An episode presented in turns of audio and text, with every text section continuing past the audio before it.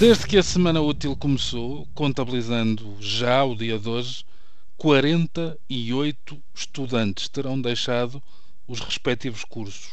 A serem rigorosos os números agora avançados por associações de estudantes da região de Lisboa, o total subirá para 112 até ao final da semana, dando seguimento, profundidade e motivos de reflexão às consequências da crise económica na frequência escolar.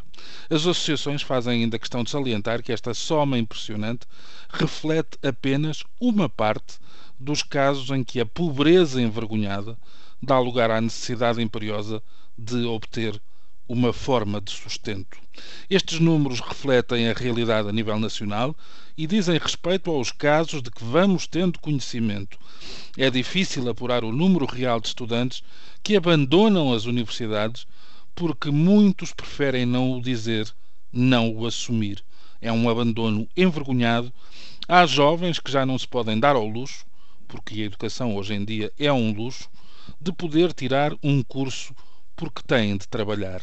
Isto garantiu Laura Almodóvar, membro da Associação de Estudantes da Faculdade de Ciências Sociais e Humanas da Universidade Nova de Lisboa.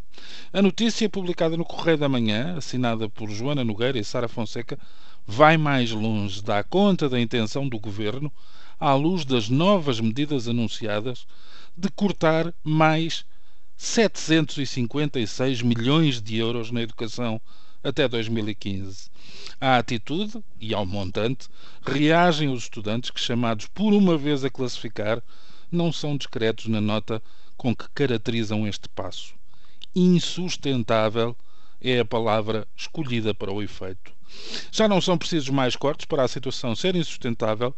Pagamos 1.036 euros de propinas, com a previsão de um aumento de 30 euros. Há menos bolsas atribuídas porque muitos pais de estudantes têm dívidas. As residências são insuficientes. Há até alunos que não têm como pagar 2,40 euros por uma refeição acrescentou a mesma estudante, 19 anos, que frequenta o primeiro ano de antropologia. Vai daí, as associações de estudantes prometem colocar faixas com a frase cortes aqui não entram nas respectivas faculdades, porque não é possível acabar o ano letivo e ir de férias sem mostrar desacordo. Os estudantes garantem que estão a avaliar ações de protesto que podem passar pela realização de uma manifestação nacional. Confesso, só me assalta a memória do título de um filme, por sinal aquele que deu o Oscar a Angelina Jolie. Vida interrompida. Com uma dúvida pouco animadora, é que aqueles que abandonam os estudos em busca do mercado de trabalho terão muito mais dificuldade em regressar e cumprir aquele que estava desenhado como o respectivo destino, mesmo que não encontrem trabalho.